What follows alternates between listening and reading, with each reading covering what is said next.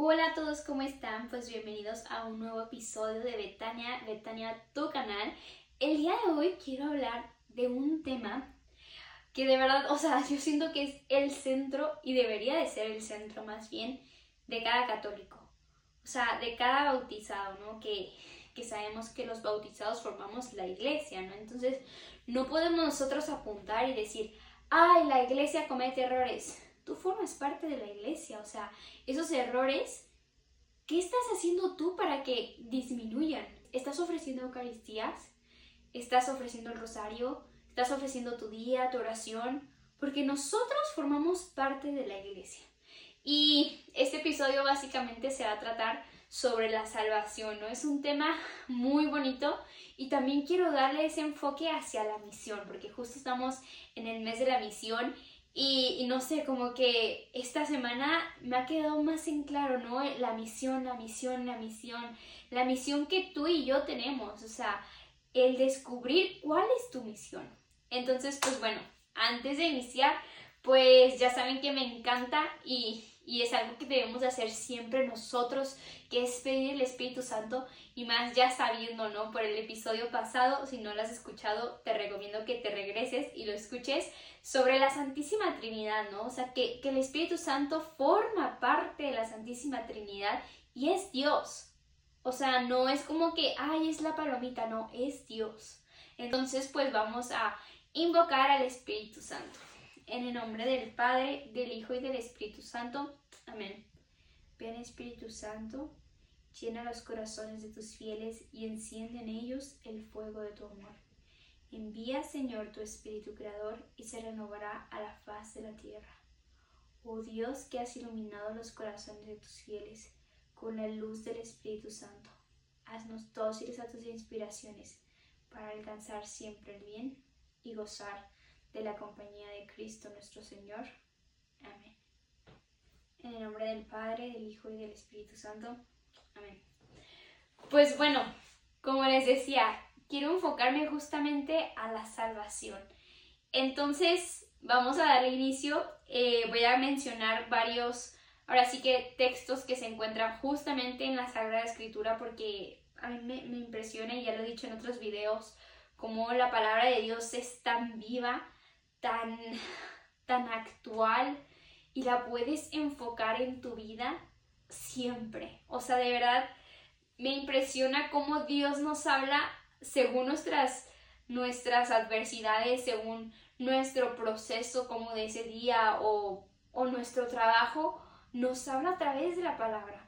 Entonces voy a mencionar varias, pero ahorita quiero enfocarme en el catecismo de la iglesia que también es fundamental. O sea, deberíamos todos de, de leer el catecismo, estudiarlo. La verdad es que es algo muy bonito, muy profundo y, y, te das cuenta de muchas cosas. O sea, aquí está el significado, ¿no? De, de, qué opina la iglesia ante varias cosas que luego nos preguntan y, no sabemos cómo contestar. Entonces, pues bueno, me voy a ir al numeral 851 para quien tenga su catecismo y quiera leerlo. Bueno, no, ahí está. Eh, y este enfoque va a ser sobre la salvación, ¿no? Este, este punto. Entonces dice, el motivo de la misión del amor de Dios por todos los hombres, la Iglesia, ha sacado en todo tiempo la obligación y la fuerza de su impulso misionero, porque el amor de Cristo nos apremia, segunda de Corintios del 5 al 14. En efecto, Dios quiere que todos los hombres se salven y lleguen al conocimiento pleno de la verdad. Primera de Timoteo del 2 al 4. Dios quiere la salvación de todos por el conocimiento de la verdad. La salvación se encuentra en la verdad.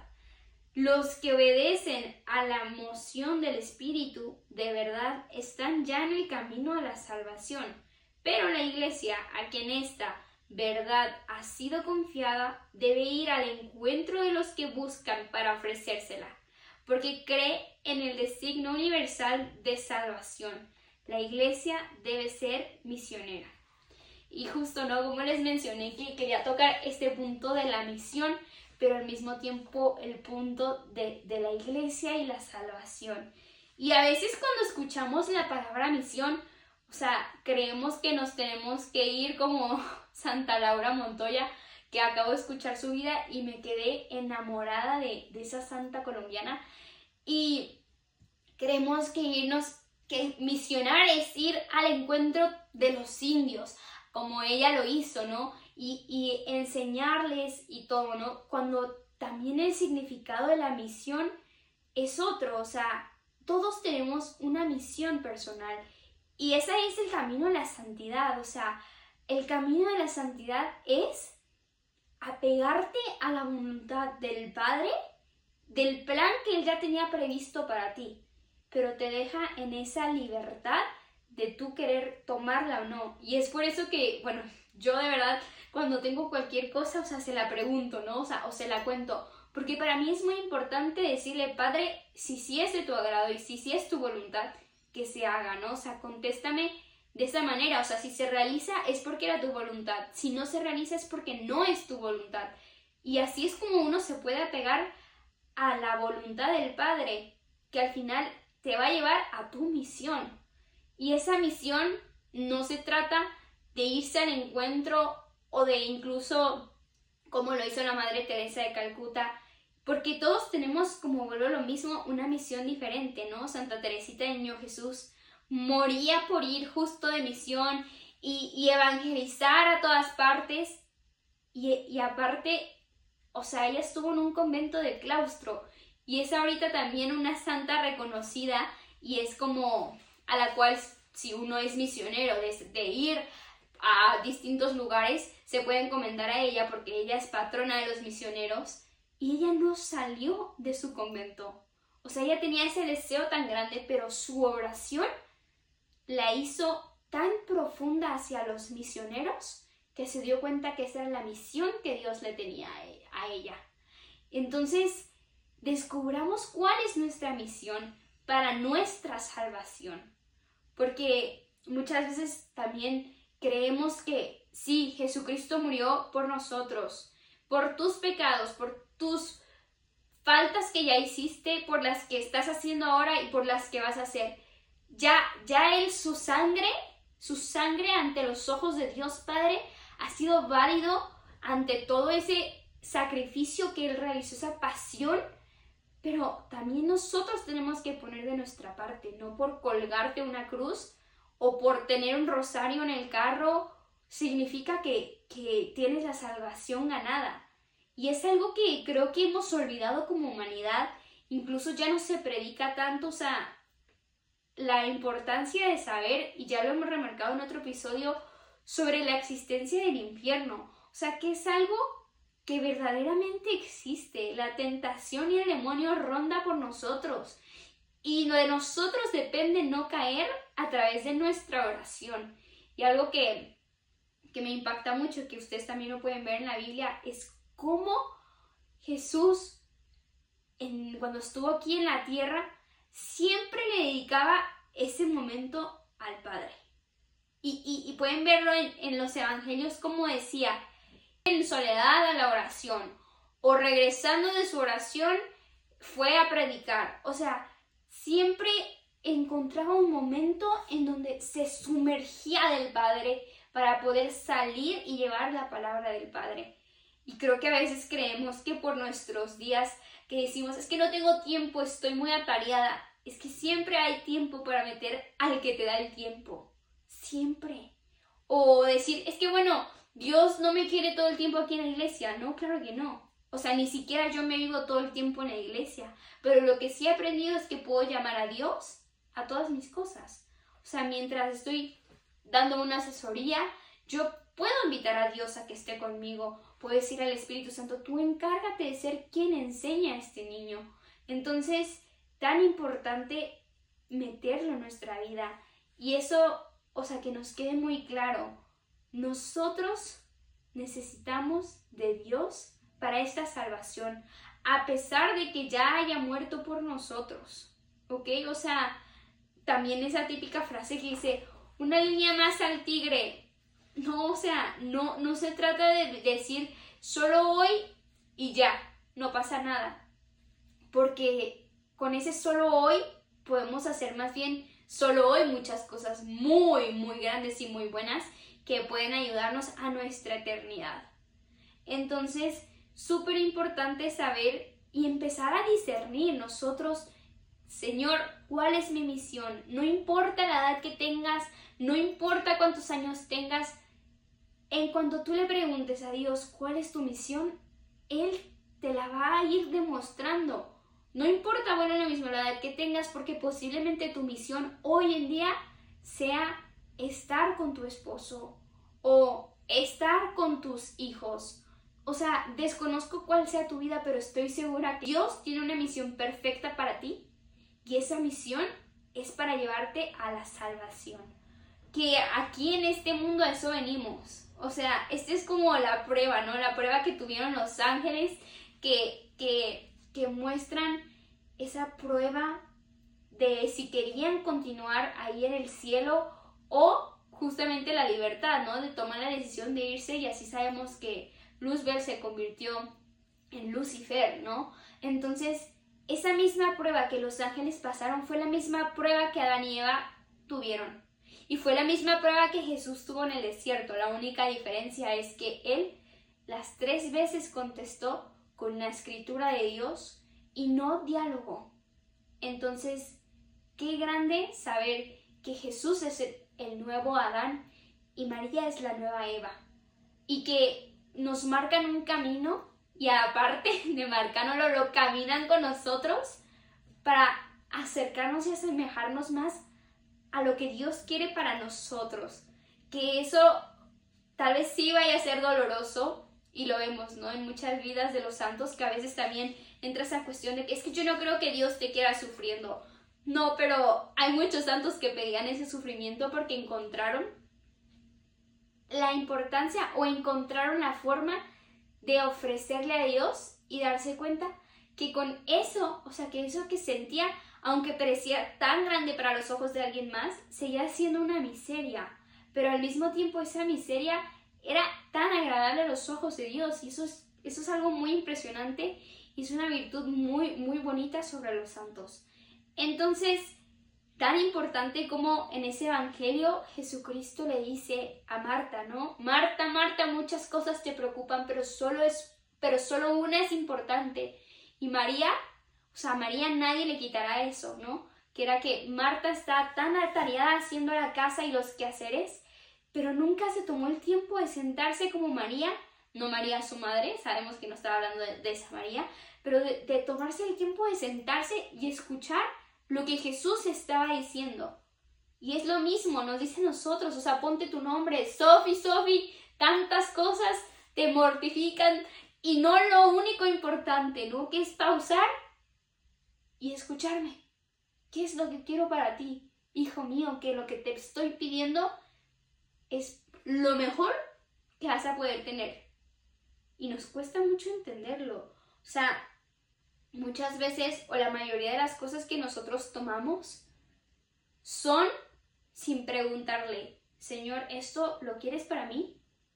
Señor, ¿este novio lo quieres para mí? Porque pues ya casado, pues ya no hay de otra, ¿no? Te pasó el primer, te faltó el primer paso de preguntarle si ese hombre lo querías, lo quería Dios para toda tu vida, ¿no?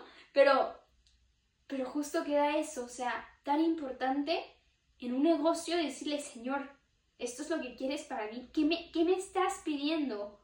¿Qué te puedo yo dar?